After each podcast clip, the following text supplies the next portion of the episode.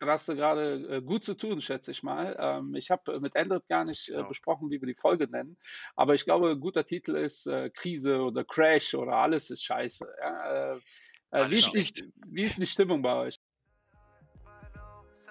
Sell high, buy low, sell high, buy low und auch du bist ein Babo. Sell high, buy low, sell, sell high,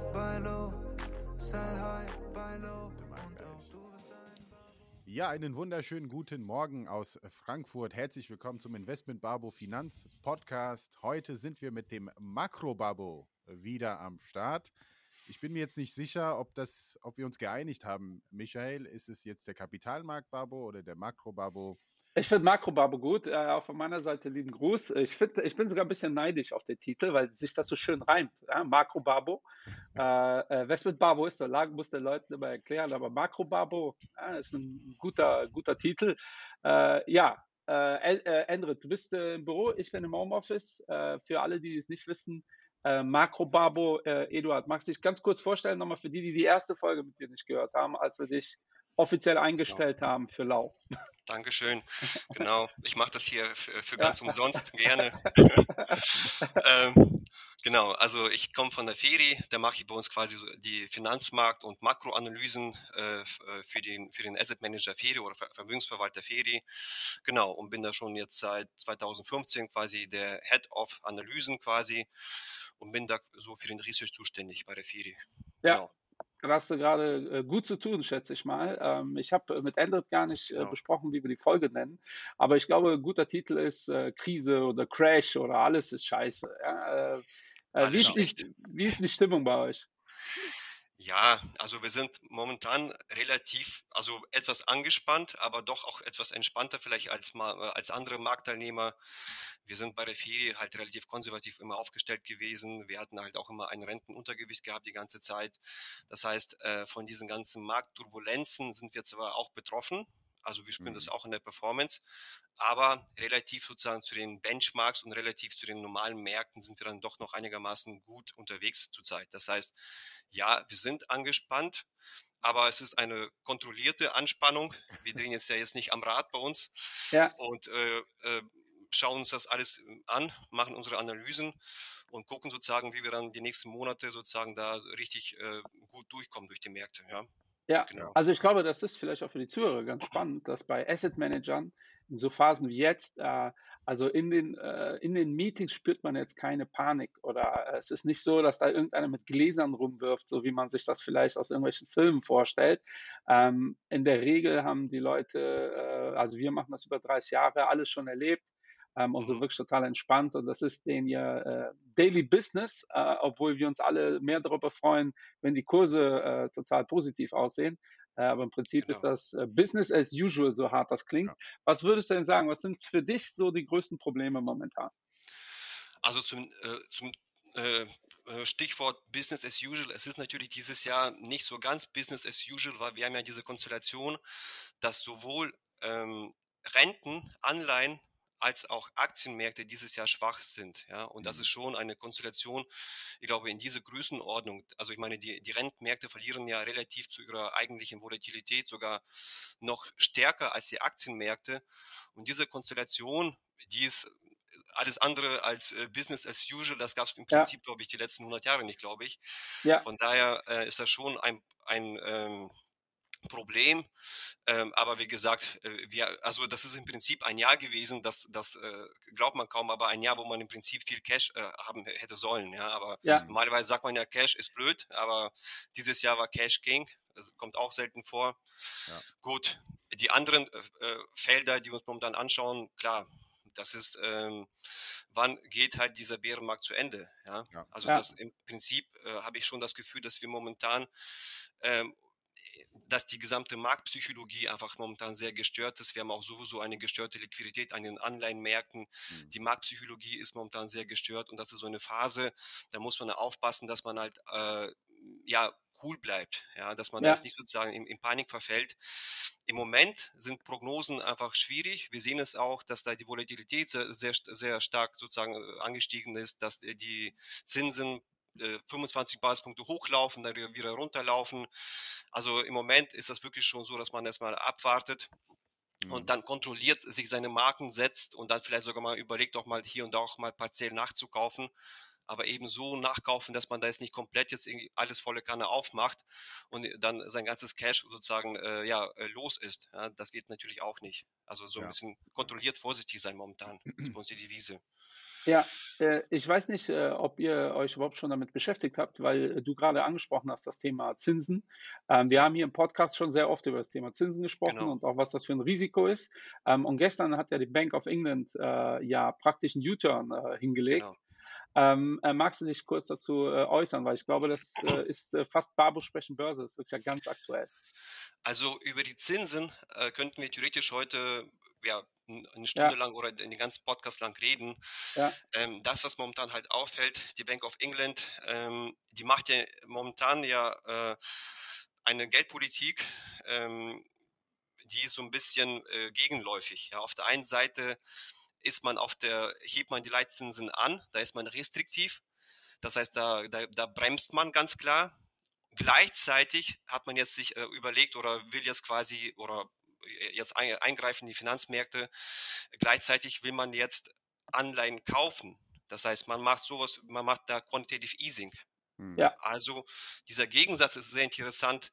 Tightening auf der Zinsseite Mhm. und äh, Quantitative Easing auf der, äh, äh also auf der Anleihenseite. Also es ist sehr ungewohnt und zeigt so ein bisschen, dass wir momentan in einem Umfeld sind, das einfach ähm, ja komisch ist oder es gibt halt auch einige Big Picture-Denker, die sagen, das ist so ein, ein Symptom dafür, dass einfach das Gesamtsystem einfach sehr fragil ist und man fängt an, an, an allen Ecken und Enden zu flicken, zu schustern, äh, weil einfach sozusagen um dieses System, was an sich quasi in den Grundfesten einfach schon sehr stark am Wackeln ist, ja, so ein bisschen zusammenzuhalten. Ja. ja. Ich meine, ja, wir sehen es auch bei der Bank of Japan, die ja, machen das ja auch ähnlich. Die sind expansiv auf der Zinsseite, sind aber jetzt zuletzt restriktiv gewesen auf der Liquiditätsseite, weil sie in den Markt eingegriffen haben, um den, äh, äh um den Yen zu stabilisieren. Mhm. Ja, ja. Man hat ja im Prinzip US-Dollar-Reserven verkauft, um dann, äh, äh, um damit quasi Yens aufgekauft, somit dort quasi die Yen-Menge versucht zu reduzieren, damit der Yen äh, wieder stärker wird. Das heißt, auch da wieder dieses ganz komische, gegenläufige, man ist expansiv auf der Zinsseite, aber restriktiv auf der Liquiditätsseite. Also ja. alles so ein bisschen, also ich will jetzt hier keine Panik schüren oder jetzt, jetzt keine Panik jetzt verbreiten, aber so ein bisschen äh, eine ganz komische Zeit momentan.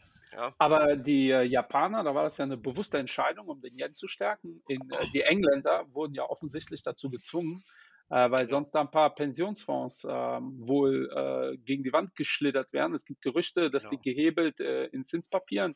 Also damit das, falls das zu kompliziert wird, liebe Babus, dann hört euch die Folge Renten nochmal an, äh, weil ganz viele ähm, die, äh, die Zusammenhänge zwischen Zins und Rentenpapieren nicht verstehen oder nicht emotional greifen.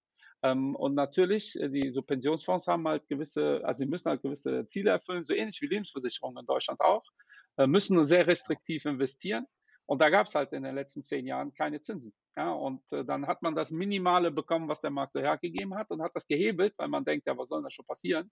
So, und jetzt gehen die Zinsen hoch und dann haben wir da massive Kursverluste und wenn ihr die dann gehebelt habt, tut's richtig weh, mhm. äh, weil die Bank of England hatte ja kommuniziert, dass die äh, Tightening machen. Ja, und äh, so mhm. mehr oder minder gestern, okay, doch nicht.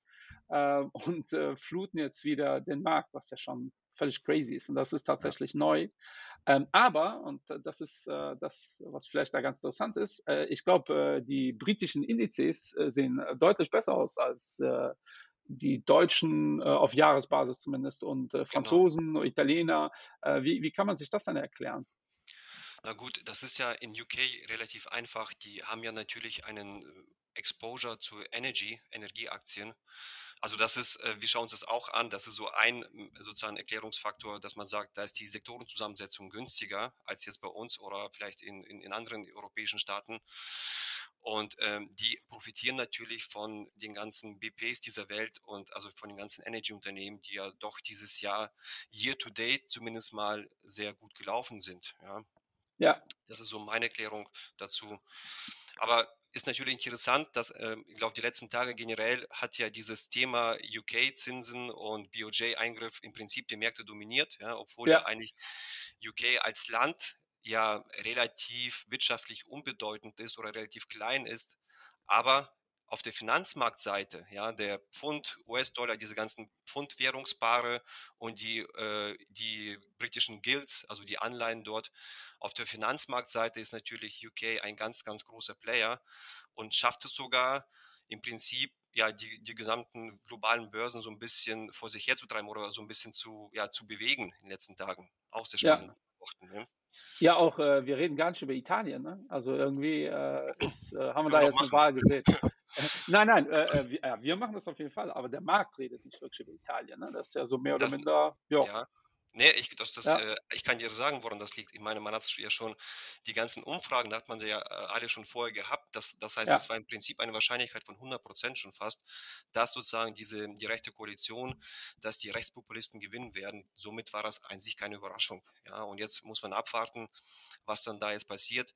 Wir werden ja in Italien, das dauert ja erstmal eine ganze Weile dort jetzt, bis man sich da zusammengerauft hat, bis es dort, äh, bis dort eine Koalition steht, bis dann sozusagen wirklich die ganzen äh, politischen Ziele dann kommuniziert werden, ganz, ganz klar, was möchte man jetzt eigentlich. Von daher haben wir jetzt so ein bisschen jetzt eine Schonfrist. Die Giorgia Meloni ähm, wird sehr wahrscheinlich sozusagen ja, Regierungschefin dort sein Sie hat sich aber zuletzt äh, re relativ moderat sozusagen ähm, gegeben, hat gesagt, ja, wir möchten ja schon die Schuldenkriterien einhalten. Gleichzeitig aber gibt es da ja natürlich sehr viele ähm, Ausgabenwünsche und gleichzeitig Steuersenkungswünsche und wie man das jetzt alles zusammenbringt, das müssen, da müssen wir halt abwarten. Fakt ist, Italien braucht natürlich europäisches Geld. Und äh, da müssen wir mal gucken, was jetzt quasi an Real Talk dann am Ende wirklich übrig bleibt ja, bei ja. Italien. Genau. Also da äh, sind wir wahrscheinlich entspannt wegen dem, was wir mit Griechenland erlebt haben, ne? weil am Ende des Tages mhm. äh, droht ja Italien, äh, wenn die äh, der EU drohen, ja mehr oder minder mit Selbstmord. Ne? So nach dem Motto, ich laufe in eine Bank, äh, gib mir Geld oder ich erschieße mich selbst. Äh, genau. das ist ja so ein bisschen, so kommt das zumindest bei mir an, war es in Griechenland damals auch. die mhm. Optionen sind nicht da. Äh, Enrit, ich habe jetzt äh, so äh, äh, ja, direkt eine Salbe Fragen rausgehauen. Das, das ja, das waren auch ein paar ja. Themen auf, auf meiner ja. Agenda, aber ist ja, ist, ist ja okay. Ähm, ich glaube, noch ein großes Thema ist das Thema Inflation. Mhm. Und ich meine, heute kommen so einige CPI-Daten aus Deutschland raus mhm. und wir hatten aber auch die PPI-Daten, also die Produzentenpreise. Ne? Mhm. Also nicht nur die genau. Consumer Price Index. Das ist natürlich was, was uns interessiert als hier äh, Konsumenten Aber ähm, wir haben hier vor zwei Wochen, glaube ich, gesehen, also einen massiven Anstieg wieder, also hier bei den Produzentenpreisen. Und mhm. vieles davon kommt aus dem Energiesektor. Ähm, aber wir sehen auch wiederum, äh, dass die Ölpreise unter anderem auch äh, sinken. Ja, also ich spreche jetzt nicht von Strom oder Gas. Und meine Frage ist so ein bisschen in diese Richtung, was, was seht ihr in Sachen Inflation? Also ähm. Können wir ernsthaft davon ausgehen, dass heute in zwölf Monaten, weil hier gibt es ja auch Umfragen, beispielsweise von äh, Bank of America, FMS, die Fund Manager Surveys, dass die sagen, heute in zwölf Monate 80 Prozent gehen schon davon aus, dass die, äh, dass die Inflation deutlich geringer ist als heute. Passt das eigentlich äh, im Bild oder würdest du schon, oder ist es möglich, dass die Inflation auch heute in zwölf Monaten wieder immer noch bei 8% oder 9 oder sogar noch höher ist? Pass mal auf, also die Energiepreise oder diese, die Produzentenpreise in Deutschland und in Europa, die, das ist ja äh, absolut, also absurde äh, Größen, die wir da haben. Wir haben da wirklich äh, fast Hyperinflationsverhältnisse, 40 mhm. Prozent mhm. year year, also Anstieg. Das ist eine Katastrophe. Da sind also, das ist wirklich so, dass die europäischen und deutschen Unternehmen, also diese Produzentenpreise, das ist sowas wie die Inflationsrate für die Unternehmen, ja, ja. so ein bisschen. Ja, genau, genau. Und da, da, wenn man das sich anschaut, was dort passiert in Europa und in Deutschland relativ zu anderen Regionen dieser Welt, äh, wo die Preise bei weitem nicht so stark angestiegen sind wie bei uns, dann könnte man schon anfangen zu weinen. Also es ist schon also richtig, richtig fies, ein richtig krasser Wettbewerbsnachteil. Also erstmal äh, dazu ist was gesagt, ja. Also das ist bei uns ein ganz wichtiges Thema und ich hoffe wirklich und dass es runtergeht. Ich kann äh, dir sagen, klar, ähm, wir haben momentan sehr starke Basiseffekte mhm. und die Wahrscheinlichkeit, also Basiseffekte heißt einfach nur, äh, dass zum Beispiel die Energiepreise sind einfach im Vergleich äh, zu, also sind ja immer Vorjahresvergleiche. Und mhm. damals waren die, die, sind die, die Energiepreise sind ja teilweise um, um Faktor 10 oder mehr gestiegen. Das heißt, diese krassen Basiseffekte, also Vorjahreseffekte, die sind natürlich äh, sehr schwer durchzuhalten, weil dann da müssten, also da muss man sich wirklich schon einiges quasi ausdenken, ähm, was passieren muss, damit sozusagen diese Basiseffekte weiter andauern.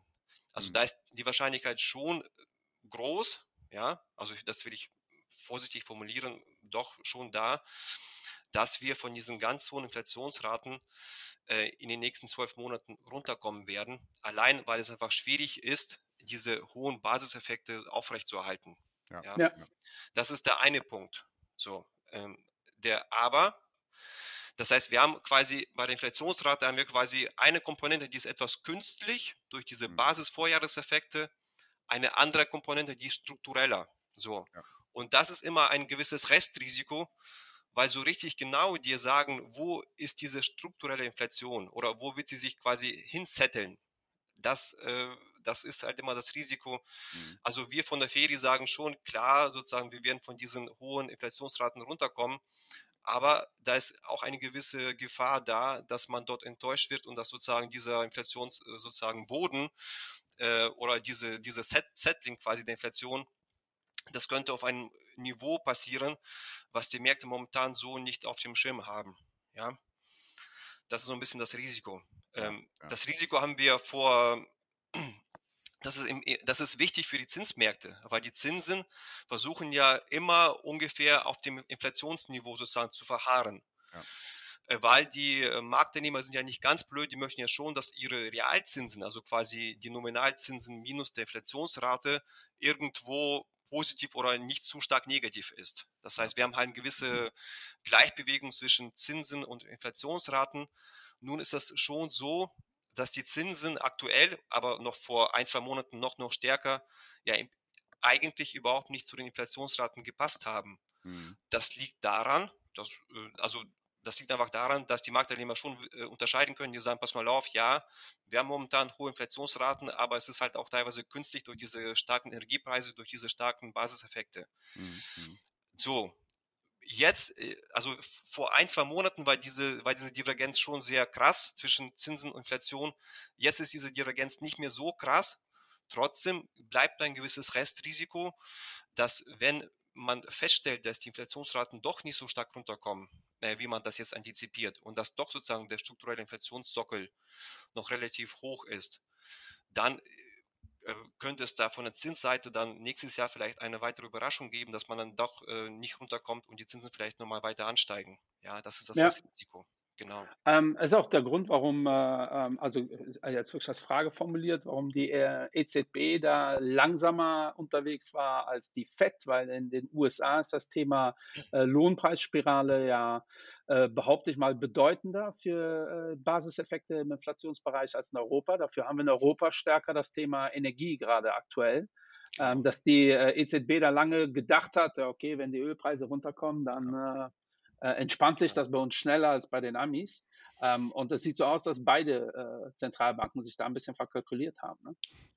Also die Notenbanken haben ja so ein bisschen jetzt klar gemacht, dass auch äh, die Kollegen dort, die Experten dort halt auch immer so ein bisschen im Trüben fischen und letztendlich auch Fehler machen. Ja, und, ja. und mhm. die EZB ist äh, grundsätzlich immer bis jetzt langsamer gewesen als die FED, äh, was sozusagen äh, Zinsanhebungen angeht. Man ist da immer vorsichtiger, man muss immer auf die Peripherieländer achten. Ähm, klar, wir haben momentan ähm, ein etwas anderes Bild. Wie, du hast es schon gesagt, in den USA haben wir wirklich ganz klare Signale für eine äh, Lohnpreisspirale oder Preislohnspirale. Ja, also da steigen die Löhne richtig kräftig. In Europa gar nicht so kräftig, weil die Unternehmen sagen, wir würden euch ja gerne mehr Geld bezahlen, aber wir haben ja selber quasi Energiepreisanstiege von Faktor 10. Wir haben das Geld gar nicht. Ja, also das heißt also, wir haben eine etwas andere Situation. Und da bin ich mal gespannt, äh, wie sich das jetzt quasi dann äh, 2023 dann entwickelt, äh, wenn dann die Inflationsraten an sich sinken müssten. Ähm, also Europa ist, ähm, in einem, ist in einer viel schwierigeren Lage als die USA, weil wir haben wirklich eher eine Art Supply-Shock, während die USA eher so eine klassische sozusagen Überhitzung haben. So. Ja. Und wie man dieses Dilemma lö- löst, schwierig. Also da ist auf jeden Fall die EZB sozusagen in einem sogar in einem schwierigeren Umfeld als die FED, muss man sagen. Ja. Das stimmt. Ja, könnte Bei uns kommt auch ja noch sagen, Juristen, äh, sorry, Endrit, bei uns kommen ja noch die Juristen dazu, ja, weil dieses, äh, die Spreads äh, künstlich zu reduzieren zu Italien, ähm, egal wie wir das Projekt jetzt nennen, hat ja der deutsche Verfassungs, äh, Ober, oberste Verfassungsgericht ja schon mal äh, äh, seine Zweifel angemeldet. Äh, also ich will ja jetzt kein EZBler sein momentan. Aber Endrit, du wolltest äh, was ja, sagen. wobei, ich glaube, seit Monaten willst du kein EZBler sein, Michael. Ja, Sagst du ei- seit eigentlich wollte ich noch- mittlerweile. Eigentlich wollte ich noch nie ein EZBler sein, aber äh, jetzt erst recht nicht. Genau. Nee, Ja. äh, was ich sagen wollte, ist natürlich auch das Thema Politik äh, kann natürlich eingreifen und ähm, die Politik kann auch dafür sorgen, dass Angebot und Nachfrage mehr oder weniger wieder einpendelt. Wobei äh, es funktioniert nicht immer, weil das ist halt, was die äh, Großbritannien jetzt gerade versucht hat mit den Steuererleichterungen. Genau, Und das ist ja auch der Grund, warum wir jetzt hier diese massiven Sell-off hatten an den Anleihenmärkten, genau. dass man sagt, ey Leute, in fünf Jahren, in zehn Jahren sind wir so massiv verschuldet, ich will diese Papiere gar nicht halten. Ja, also äh, könnte die Politik noch mehr machen? Also es, das war so, so ein bisschen meine Hoffnung. Also natürlich, dass die Notenbanken hier, die, äh, die Hände sind gebunden. Ja, also hier in Europa, die EZB, ich meine, ich sehe sie ja auch hier, äh, die sind fleißig am Arbeiten. Ähm, Mhm. die Zinsen werden leicht angehoben. Die Bilanz wird immer noch so ein bisschen ausgebaut. Ne? Also es sieht ein bisschen anders als die Fed, wo beides restriktiv ist. Die können aber nicht alles alleine stemmen. Muss die Politik noch mehr machen? Pass Und, mal auf. Du hast das schon angesprochen, also erstmal zu UK, äh, ganz wichtiger Punkt. Wir haben ja äh, in UK gesehen zum ersten Mal, dass, Invest dass eben auch ein Industrieland eben auch Grenzen hat, was die Verschuldung angeht. Dass Ja. auch ein Industrieland, normalerweise kennen wir das ja eigentlich von, ich sag mal so, von äh, schwächeren Emerging Markets, Schwellenländern, dass die quasi um die Gunst der Investoren sozusagen ähm, werben müssen und da sozusagen Ja. immer äh, gut haushalten müssen. Normalerweise war das bis- jetzt immer so, dass die Industrieländer mit ihren liquiden sozusagen äh, Märkten, mit ihren guten Ruf, konnten sich relativ easy verschulden. Und es gab, Mhm. und wir haben aber jetzt gesehen bei UK zum ersten Mal, oder ich, ich, ich oder sieht man selten, dass sogar ein, ein, ein Industrieland, ein gestandenes Industrieland mit sehr liquiden Märkten Probleme kriegt sozusagen mit ihrer Währung und mit ihren Zinsen, äh, weil einfach Investoren eine, ja, schon so eine Art Risk-Off-Modus und so ein bisschen weglaufen. Das ist ganz, ganz Ja. wichtig, muss man ernst nehmen, dieses Risiko. Das heißt eben, das war ein ganz klares Signal, auch wir als wohlhabende Industriestaaten können halt auch nicht grenzlos uns verschulden. Irgendwann mal äh, Mhm. können auch solche sozusagen äh, Konstellationen auch sozusagen äh, bei uns äh, passieren oder so, solche Investoren-Runs oder Weg-Runs. genau. Ja. Und ähm, ja, zum, zum Punkt äh, Politik. Also, da, wenn du jetzt, äh, was kann die Politik machen? Wenn du jetzt ein ganz, ganz Hardcore-Ökonom bist, würdest du sagen, pass mal auf, Gas ist knapp. Die Märkte haben das quasi adäquat, einigermaßen adäquat, klar ist gerade Übertreibung, aber grundsätzlich adäquat sozusagen das Signal gegeben durch die hohen Preise, dass Gas knapp ist und entsprechend sozusagen ähm, da muss man vorsichtig sein, dass man diese Signale jetzt nicht komplett quasi negiert und weiterhin äh, Mhm. einfach äh, stumpf sozusagen zum, zum Beispiel die, den Gaspreis deckelt, so dass sozusagen die Leute weiterhin Gas konsumieren oder in denselben Mengen konsumieren wie vorher. Also von daher, ähm, ich- denke, also da, da muss man aufpassen, dass man sich nicht äh, sozusagen da überhebt, weil wenn man jetzt einen Preisdeckel zum Beispiel macht, jetzt auf jetzt beim Beispiel Gas zu bleiben, äh, und die, ähm, das kostet Milliarden von Geldern, könnte dazu führen, dass sozusagen die Nachfrage nicht wirklich runtergeht, der Gaspreis steigt weiter oder, oder bleibt sehr hoch und dann äh, ist das quasi ein Fass ohne Boden, was man da quasi Mhm. investieren müsste, um das sozusagen so zu fixieren. Von daher finde ich schon den Ansatz, den wir jetzt momentan fahren oder vorhaben zu fahren, richtig, dass man sagt, wir müssen sozusagen diese Preissignale irgendwo wirken lassen. Wir Mhm. müssen sozusagen klar die Anreize geben, Leute, versucht bitte Gas zu sparen. Es ist momentan eine Mangelware. Gleichzeitig aber den Schwächsten oder den schwächeren sozialen Haushalten, die wirklich sagen, ich kann, ich kann meine Rechnung hier nicht bezahlen, dass Mhm. man die unterstützt. So, das ist Ja. schon der richtige Ansatz. Und wie gesagt, komplett das Neutralisieren, das geht nicht. Das muss schon jemand ausbaden oder das muss dann blöderweise dann die Mittelschicht oder sozusagen irgendwo ausbaden, ähm, weil äh, wir können jetzt nicht auf diese, auf die Schnelle sozusagen einfach diese großen Gasmengen, die uns jetzt einfach fehlen, äh, quasi ja irgendwoher anders herholen. So, ja, ja. das ist ja, ja also ich, ich finde das gut. Genau. Ja, ich finde es gut, wie du es formulierst, weil äh, äh, man muss ja immer aufpassen, nicht so als neoliberal darzustellen, wenn man sagt, der Staat soll sich nicht einmischen oder was auch immer. Das ist auch sehr unbeliebt heutzutage. Allerdings genau. äh, hast du eben was äh, Spannendes gesagt. Du hast gesagt, äh, so gefühlt flicken wir gerade an allen Enden. Und das ist halt äh, ein politisches Thema. Ne? Wenn die Politik sich einmischt, auch wenn es gut gedacht ist, dann zieht man irgendwo einen Stecker und denkt, das stecke ich hier rein. Ein halbes Jahr später merkt man, oh, der Stecker war dann doch für was gut. Äh, jetzt muss ich äh, hier wieder mhm. flicken und dann ja. fehlt es wieder woanders. Und irgendwann ist das halt überhaupt nicht mehr übersichtlich und dann hast du völlig falsche Preissignale. Ähm, genau. Und ich genau. glaube, äh, das Positive, wenn wir das daraus ziehen, ist, dass wir ein bisschen bewusster werden. Ich habe gestern mit einem Freund gesprochen, der jetzt äh, mhm. campen geht und äh, der hat äh, der E-Mail-Bestätigung bekommen, der hat so einen Wohnwagen. Ja, ihr habt Anrecht auf 75 kW dann in der Woche. Mhm. Ja, und mhm. äh, jetzt googelt der, was 75 kW ist, weil das ist ja für die mhm. meisten äh, keine Ahnung, was jetzt genau, äh, also wäre jetzt in meinem Fall auch so, ne? ich wüsste, was wir so im Jahr verbrauchen, dann könnte ich das teilen durch 12 und könnte ich so un ungefähr abschätzen, aber wir haben ja gar kein Gefühl für Energie.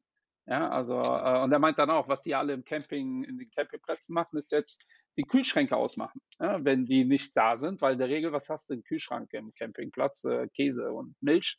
Äh, kannst du auch mit nach Hause nehmen, ne, äh, wenn du fährst.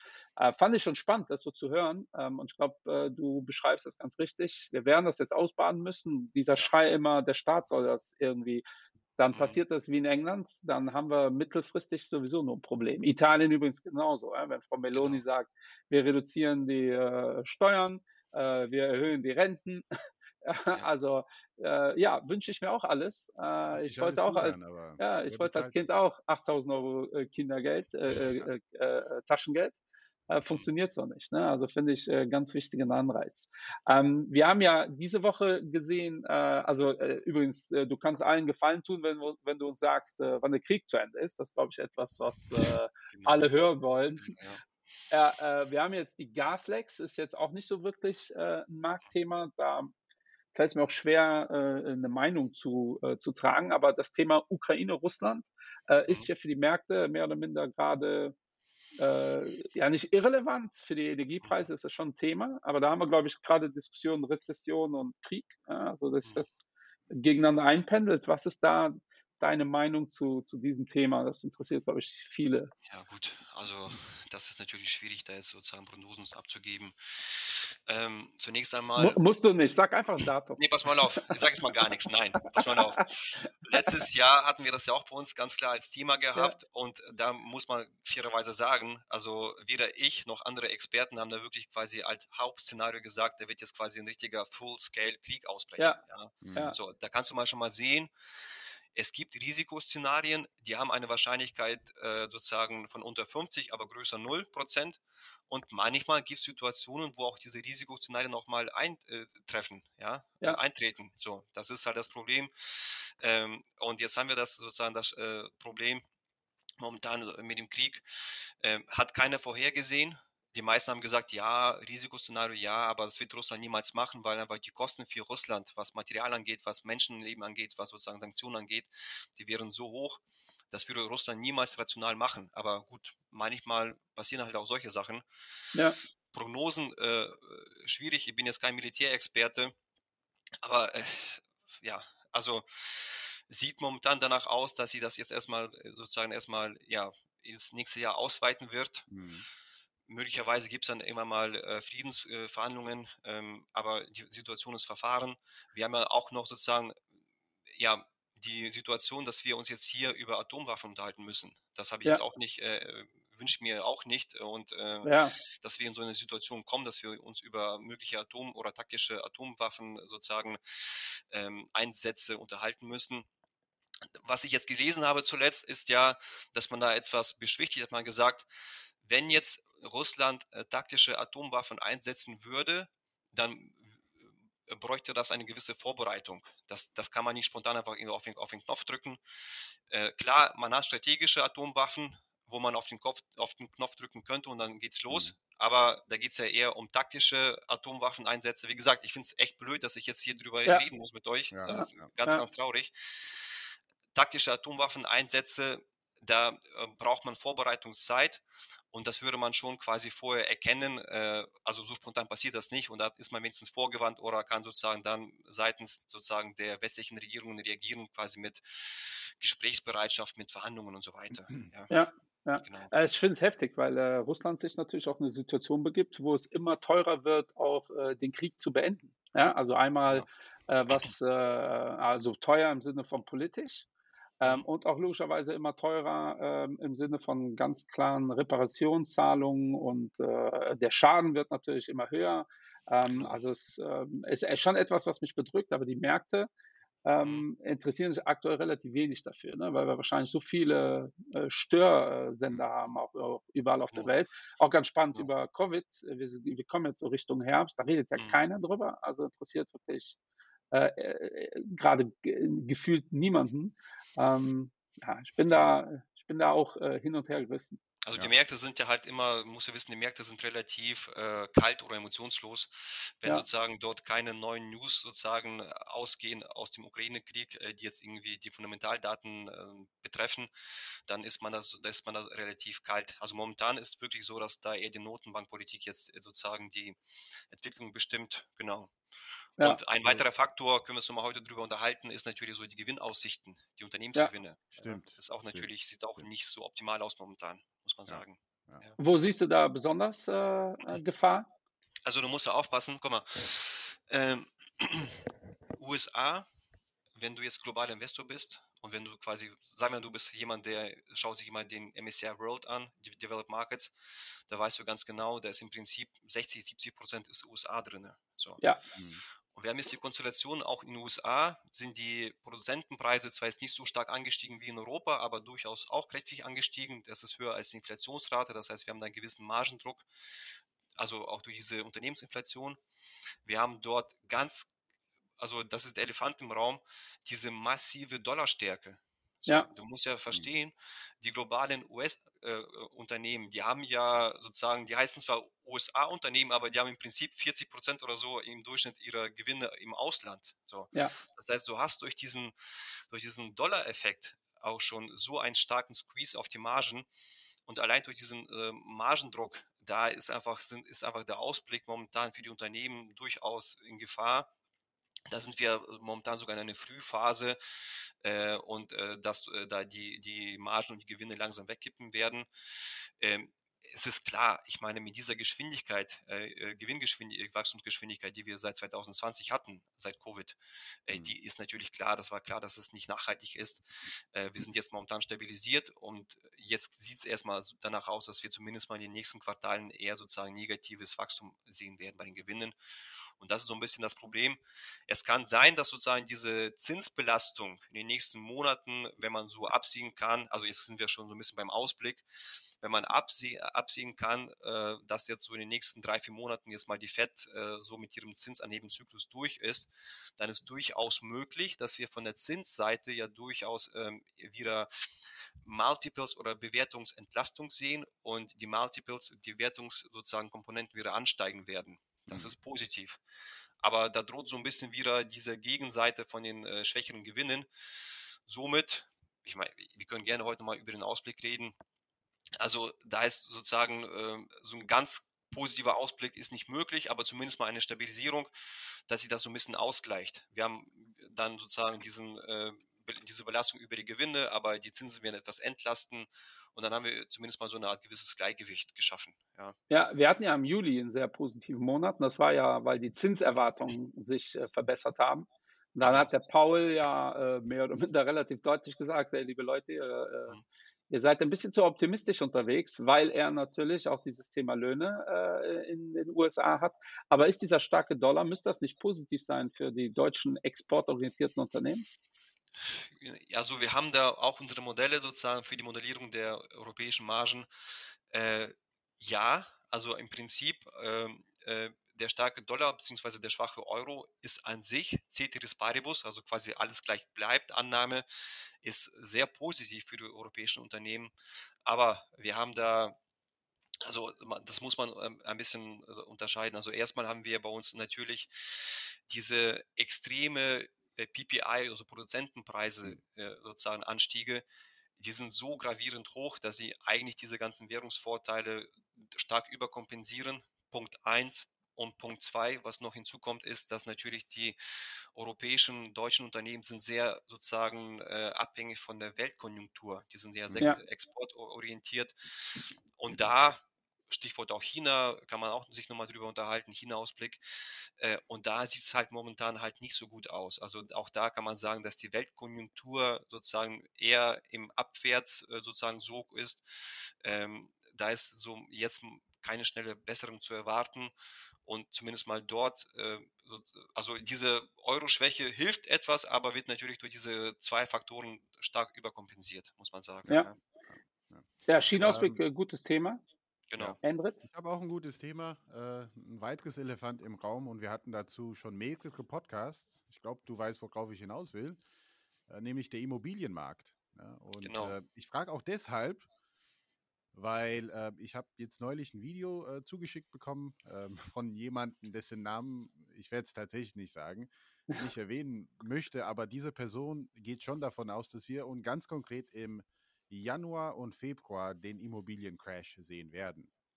Und seine mhm. Begründung war erstmal hier auf Deutschland bezogen und hört sich eigentlich ganz plausibel an, ja, dass man sagt, hier die Jahresendrechnungen kommen ähm, und wir haben jetzt hier steigende Energiepreise, Strom und Gas und so weiter und so fort.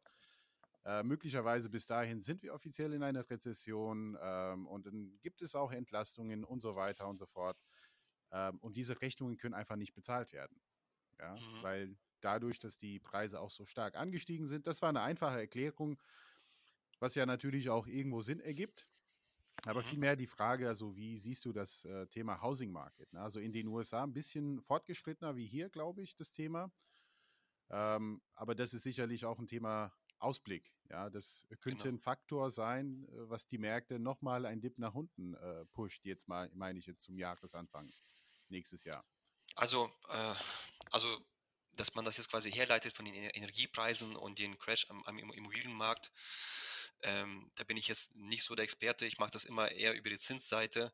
Ja. Also es kann sein, dass sozusagen äh, dann Mieten äh, reihenweise ausfallen, aber wir haben ja bei uns ja durchaus Mechanismen, dass man ja das abfängt und dass man also zumindest mal die, die schwächeren Haushalte können ja sozusagen ihre Kosten werden ja irgendwo erstattet. Ähm, das Problem ist wahrscheinlich eher ganz klar die Zinsseite. Also mhm die meisten, die allermeisten Menschen, wenn sie sich eine Immobilie kaufen, sind ja keine Cash-Käufer. Die, also die haben jetzt nicht quasi eine Million Euro Cash rumliegen und sagen, jetzt kaufe ich mir direkt eine Immobilie, sondern ja. man arbeitet ja bekanntlich, äh, wenn man Immobilien kauft, mit Fremdkapital. Da ist man sehr abhängig von, den, von der Zinsseite. Und äh, wir sehen ja jetzt schon, also du musst ja wissen, die ganzen Preisindizes äh, sind ja in der Regel auch so ein bisschen stark lagging und spiegeln nicht äh, immer sozusagen die echten Preise wider. Ja, mhm, mhm. wir ja. haben ja diese, diese Posted-Preise bei ImmoScout. Äh, das sind sozusagen die Preise, die man quasi äh, postet. Ähm, aber auf was man sich dann letztendlich einigt, äh, das steht da nicht drin. So, das muss ja. man immer ganz klar wissen, äh, dass wir die, die wahren Preise gar nicht sehen. Und da, also ein Crash, ich bin jetzt kein Crash-Prophet, aber das, was man da auf jeden Fall, was wirklich äh, logisch wäre, also bei diesen Hardcore-Zinsanstiegen ist, dass einfach die Nachfrage drastisch runtergeht, mhm. weil ein normaler Mensch sozusagen, ich meine, klar, du machst dir deine Rechnung, du sagst, okay, ich habe jetzt vor einem Jahr konnte ich finanzieren für ein Prozent oder für unter ein Prozent quasi Zins äh, für meine äh, für, für, das Fremdkapital. Jetzt bin ich quasi bei 3,5 oder 4 Prozent Zinsen. So. Mhm. Und das ist rein mathematisch sozusagen, hat sozusagen dieser Zinsanstieg irgendwie, was weiß ich, 100.000 Euro von deiner Kaufkraft weggenommen. So. Ja. Und äh, die Preise zumindest mal, die man so jetzt noch äh, letztes Jahr aufgerufen hat, die kannst du jetzt einfach nicht aufrufen, die Nachfrage ist dafür nicht da. So. Ja. Ob es jetzt ein Crash sein wird oder so eine Art Salami sozusagen Abcrash, wo es so langsam runtergeht. Auf jeden Fall, da ist die, die, äh, das ist schon ziemlich sicher, dass wir da so eine Art äh, bei den Preisen sozusagen eine Abwärtsphase sehen sollten, wenn man das von der Zinsseite her modelliert. Ja. ja. Genau. Sehe ich genauso. Also habe ich hier im April auch gesagt und da haben wir sehr viele Zuschriften bekommen. Dass, Du hast es äh, gewusst. Sehr, äh, nee, ich äh, wollte mir im April ein Haus kaufen und dann habe ich diese Rechnung mal hier, äh, meine Rechnung mal äh, Genau. veröffentlicht und gesagt, das Haus, was ich mir angeguckt habe, kann halt niemals mal, niemals dieses Geld wert sein, äh, weil dann könnte ich hier mit der ganzen Familie in Köln in der besten Luxuslage auch mieten. Ähm, und das war ja jetzt keine Luxusimmobilie ähm, und das passt halt einfach nicht. Trotzdem sehe ich keinen Crash, aber es ist eine gute Überleitung. Wie siehst du China? Weil äh, die haben ja auch ein Ja. äh, paar Immobilien Genau. und die sind auch durchaus interessant bewertet. Genau, also in China, da ist es auch so, dass dort, äh, da gibt es ja auch so diese Mietrenditeberechnung und äh, da ist es auch so, dass dort die Immobilienpreise relativ zu den Mieten einfach, ich glaube, das sind die höchsten, mit die höchsten Immobilienpreise global, so in Ja. China. Und da hat man dort, äh, man hat dort ähm, ganz gezielt versucht, den Immobilienmarkt zu bremsen, äh, weil dort einfach diese Schuldenexzesse sehr stark waren. Und da ist immer die Gefahr, das hast du schon eingangs gesagt, wenn man versucht, etwas zu steuern, dass man dann sozusagen übersteuert oder man hat äh, Effekte, die man so nicht äh, auf der Uhr hatte, auf der Agenda hatte. Und dann äh, kann es sein, dass sozusagen dir das ganze Kartenhaus so ein bisschen zusammenfällt. Und das ist in Ja. China genauso. Da hat man, also wir haben in China momentan einen ganz klaren sozusagen äh, äh, Upside-Sog oder, äh, ab, oder ich meine Abwärts- oder Downside äh, sozusagen Ris- Risiken und Entwicklungen im Immobilienmarkt. Und äh, das ist halt so eine Welle, wenn das erst einmal losgeht, äh, jetzt fangen die an, so ein bisschen gegen zu bremsen, jetzt fängt man an, irgendwie, wir, wir möchten doch die äh, Finanzierung der Immobilienentwickler sozusagen gewährleisten. Also da, wir sind in China, kann man einfach festhalten, mittendrin in einer ganz starken Abwärtsspirale bei den Immobilienpreisen, bei den, äh, wir haben gestiegene Pleiterisiken bei den ganzen Immobilienentwicklern, die ja sozusagen mit diesen hohen Preisen in ihrer äh, ja, Berechnung sozusagen oder eingerechnet haben. Ähm, und äh, da ist, sind ganz klar erstmal, ja, hört sich alles blöd an, alles schlecht. Ja. Also, ziemlich, der ja. Podcast heute ist wirklich zum Wegschmeißen. Ne? Ja, ja, ich habe schlecht, tut mir leid. ja, Das ist ich, ich kein hab, Wunschkonzert, das wissen wir Ja, schon. Also. ich, ich hab ja auch schon gedacht, ich sag, wir haben ab heute drei neue Follower. Das sind die äh, drei Crash-Propheten, die jeden Sinn kommen. Ja, Äh, die äh, sagen, sage ich, äh, sagen wir schon Sag seit ich doch 20 seit Jahren. zehn Jahren, also. Ja. genau. Alle hab schön. gesagt. Aber einer Nein. dieser, einer dieser Crash-Propheten sagt, alles in Gold und Bitcoin war jetzt auch nicht so, äh, sieht auch nicht so berauschend aus, so das Genau. letzte Dreivierteljahr. Ich Ja. kann dir einfach zum Thema Immo- Immobilien einfach nochmal kurz sagen, es ist halt so, ähm, der Immobilienentwickler sozusagen, der hat Probleme momentan überall, weil man hat ja quasi, ähm, man hat ähm, einen gewissen Preis sich so ausgerechnet, für den man das verkaufen soll und hat eine gewisse Marge. Wenn aber die Preise irgendwie mehr als 10% einstürzen oder 15%, dann Mhm. ist im Prinzip einfach die Marge komplett weg. Äh, Und die Nachfrage bricht ein, ne? Genau. Das kommt ja noch dazu. Ne? Genau. Also, äh, weil auch da, das war übrigens das Argument, was viele mir geschrieben haben. Inflation Mhm. hoch, die Preise gehen hoch, logischerweise, die werden die teurer verkaufen. Ich sehe, ja, in der Ja. Theorie hast du natürlich recht, aber wenn es keine Käufer gibt, genau. dann stehst du da mit deinen Immobilien und dann machst halt Ja. Verlust, bevor du die drei Jahre an der Backe hast. Ganz einfache Rechnung. Ne? Ja. Also, Ich denke, ähm, man hat schon jetzt mehr, mehr die Chance quasi bei Bestandsimmobilien, also wenn man jetzt wirklich jetzt investieren wollen würde, dann hat man auf jeden Fall bei den Bestandsimmobilien etwas mehr Verhandlungsmacht, weil die Ja. sind natürlich etwas flexibler, wer verkaufen möchte. Aber auch die Neubauten müssten theoretisch im Preis sinken. Und da bin ich mal gespannt, wie sich das da jetzt entwickelt. In Deutschland Ja. oder global auch, ja. Ja, Genau. bin ich, bin ich auch gespannt. Aber fällt dir denn nichts Positives ein? Irgendwie, wir müssen doch hier positiv rausgehen. Genau. Ne? Also, Pass was mal wird auf, so. alles wird gut. Keine Panik. Alles das wird gut. Klingt gut. Genau. Alles. Also pass mal auf. Also wir haben Thema jetzt. Rezession hätte ich aber auch eine Frage, Okay. äh, Edward. Weil äh, es gibt da auch schon die technische Rezession, die wir schon haben in den USA. Wir haben einen amerikanischen Präsident, der will das einfach nicht wahrhaben. Äh, wie auch immer, äh, in Deutschland ist es oder hier in Europa ist es technisch noch nicht so weit. Ähm, wie auch immer, wir sagen, wir sind in einer Rezession. Meine Frage ist eher dahingehend, äh, wie tief und wie lange? Also was, was für eine Rezession erwartet ihr oder du und wie, wie seht ihr eigentlich die Lage? Ja, das Problem ist sozusagen die ähm, typische makrowirtschaftliche Prognosemodelle, die sind immer relativ vorsichtig oder nicht wirklich sehr realitätsnah. Also in der Regel Mhm. sagt man dann immer, ja, wir haben jetzt hier äh, Q1, Q2 äh, Schwäche von minus 0,5 Prozent und dann geht es wieder hoch. Also da muss man aufpassen, gerade in solchen Turning Points, in, in, so, in solchen äh, Konjunktur-Turning Points, da ist einfach, äh, das ist so ein hochkomplexes, hochdynamisches sozusagen Umfeld, äh, wo man sich quasi, wo man auch äh, sich selbst verstärkende Zyklen hat, wo solche Gleichgewichtsmodelle oder solche normalen Modelle schnell an ihre Grenzen geraten und da sozusagen diese Exzesse äh, der, der, diese Zyklen nicht wirklich gut abgreifen können. Also da würde ich mhm. aufpassen. Also bitte mir nicht glauben, was ich jetzt sage. Nein, äh, das ist der erste Punkt. Äh, also ich kann dir, wie gesagt, äh, man kann sich, sich, die Modelle anschauen, aber die werden wahrscheinlich ein Bild äh, wiedergeben, was nicht ganz realistisch ist. Also wir haben durchaus stärkere Abwärtsrisiken.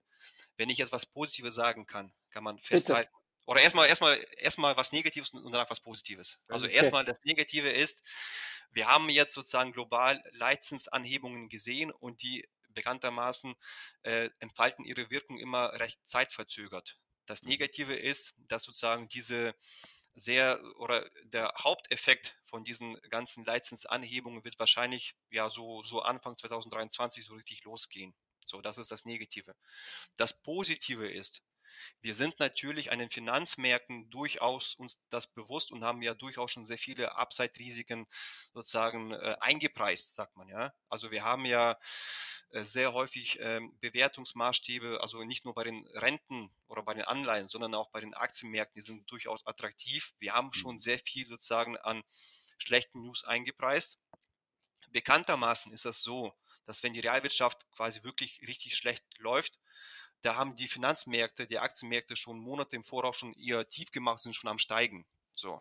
Das heißt, es kann durchaus sein, oder die Wahrscheinlichkeit ist ziemlich hoch, dass 2023, um jetzt so einen ganz kurzen Ausblick mal zu wagen, fundamental schlechter sein wird als 2022, weil da die Effekte sozusagen oder, oder volkswirtschaftlich, weil da die ganzen Effekte erst wirklich reinkicken werden 2023. Äh, aber die Finanzmärkte überraschenderweise durchaus anders laufen könnten, also durchaus positiver als die Realwirtschaft, weil man diese ganzen negativen äh, Effekte und Entwicklungen schon 2022 zum großen Teil durchgespielt hat und in den Kursen eingepreist hat. Ja. ja.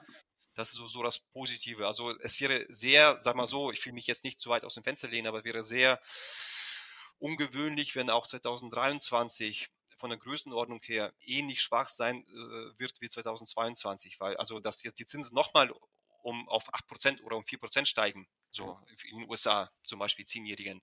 Ja.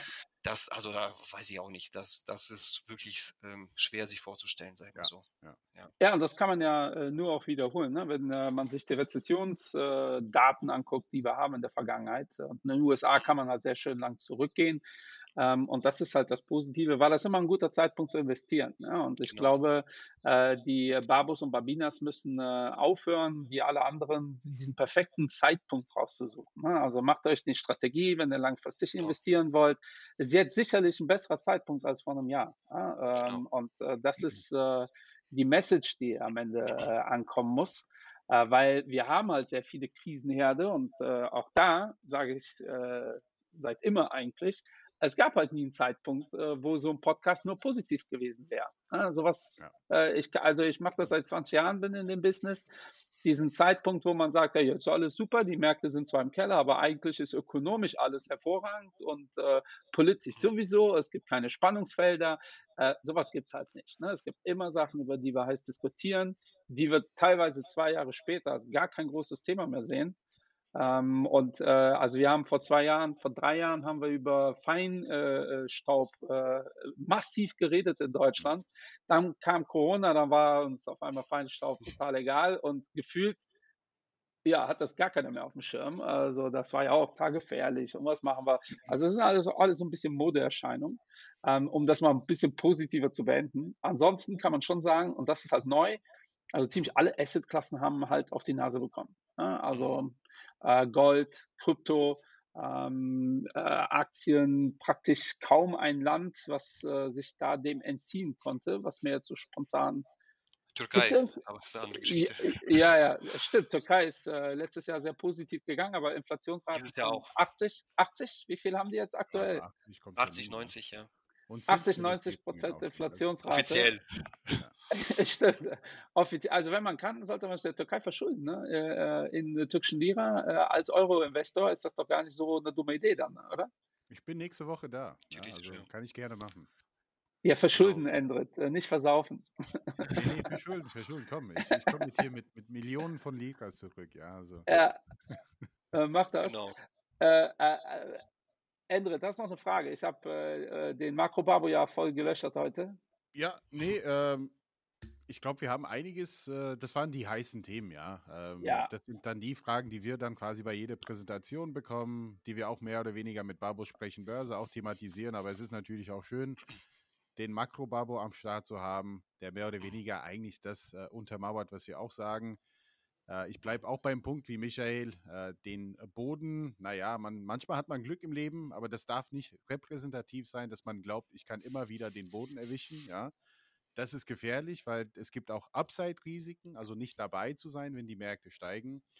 Also ja, Cash ist King, aber irgendwann muss der Cash zum Einsatz kommen. Und äh, ja, Genau. wenn, wenn man mit Sparplänen unterwegs ist, dann Leute, Vor allem, vor allem bei Inflationsraten von 10 Ja. Prozent. Ne? Da, darüber wird, äh, finde ich, medial auch noch viel zu wenig geredet, äh, dass äh, Aktienmärkte hin oder her, wenn dein Geld äh, auf dem Cashkonto hast, machst du garantiert 10 Prozent Minus. so sieht's aus. So, und das ist das, was viel zu wenig äh, thematisiert. Ich habe sogar schon gehört, ja, aber wenn die Aktienmärkte im Schnitt 8 Prozent machen, das ist ja weniger als Inflation, dann macht es ja keinen Sinn. Ich so, äh, ja, spa spannende, spannende, spannende Aussage. Wo ja, dann ist das halt so. Genau. Ja, ja, genau. Also du, äh, die Schmerzmittel sorgen nicht dafür, dass meine Schmerzen komplett weg sind. Also äh, lasse ich es direkt.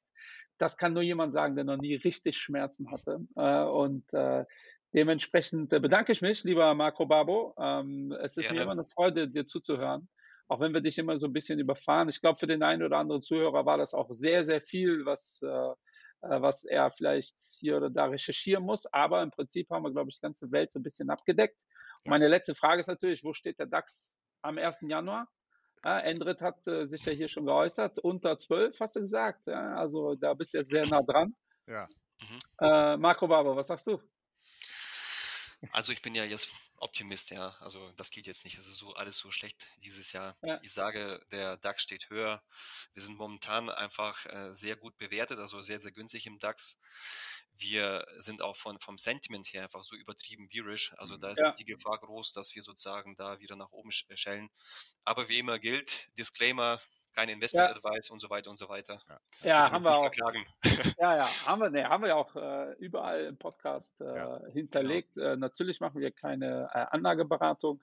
Äh, wichtig ist bei solchen Aussagen, äh, also wirklich, wenn, wenn ihr uns zuhört und ihr überlegt, gerade Sparplan zu machen für eure Altersvorsorge, das Ding läuft 40 Jahre. Ganz ehrlich, dann ist das zwar interessant, sich mit dem Thema zu beschäftigen, Ja. aber äh, es ist wurscht. Ja, dann, Ja. Weil das erlebe ich auch immer wieder. Ja, ich fange dann in drei Monaten an. Ist ja genau. Und die drei Monatsbeiträge äh, auf, auf die Gesamtsumme, äh, da ist die Zeit einfach viel wichtiger. Deshalb heißt es ja im Barbo-Song auch, äh, oh, weiß ich jetzt gar nicht, wie war es, äh, wie war die Zeile im Oh, Barbo-Song? Michael, Michael, ja. Zeit schlägt. Also Sell high, und low. Ja, ja, Sell High Buy Low ist auf jeden Fall dabei, aber Das- äh, das auf jeden sowieso, Fall ja. Time in the Sparplan immer Market. laufen lassen. Timing Genau. the market und Timing in the market. Ja, das sind zwei Ja. unterschiedliche Sachen. Also lieber Time in the market statt Timing the market. Richtig. Oder so war das. Face-In gibt's auch. Ja, ja, ja. Ich möchte nur deine Aussage ein bisschen korrigieren. Also unsere Wette geht für nächste Woche, nicht zum Stimmt, Jahresende. stimmt, stimmt. Ja, ja. Ich, und, äh, der Döner ist schon fast, äh, Fast, fast, fast. äh, Mal gebongt. keine Ahnung. Ja, ich habe Ja. jetzt unter 12 gesagt, es sieht ganz okay aus. Äh, aber auch wenn ich jetzt einen Döner ausgeben muss, also ich werde schon, das, das werde ich schon überleben, ist doch okay. Ja, ja, äh, du machst die Deals in der Türkei, dann äh, läuft das. Äh, also, von meiner Seite war es das. Vielen Dank äh, für, fürs Zuhören, liebe Leute. Mir macht das, äh, auch wenn das äh, negativ belegt war heute, äh, macht es mir immer unfassbar viel Spaß mit dir. Äh, Marco Babo, ja, und ich finde Marco Babo äh, klingt so, als ob du, als ob du Danke, den danke. Als ob den Ukraine-Krieg morgen beenden könntest, wenn du da dich einfach an den Tisch setzt mit dem Namen. Makrobubble. Äh, ja, also von meiner Seite war es das. Vielen Dank, Makrobabo. Du darfst die letzten Worte wie immer für die Community raushauen. Dankeschön, dass ich heute da sein durfte und ich wünsche euch auf jeden Fall viel Erfolg und viel Performance wenigstens, also jetzt für die nächsten Monate. Ja. Alles Gute. Ciao, Leute. Danke, Leute. Cheerio.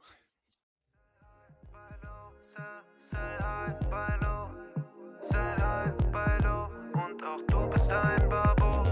high, high, buy low, sell, sell high, buy low.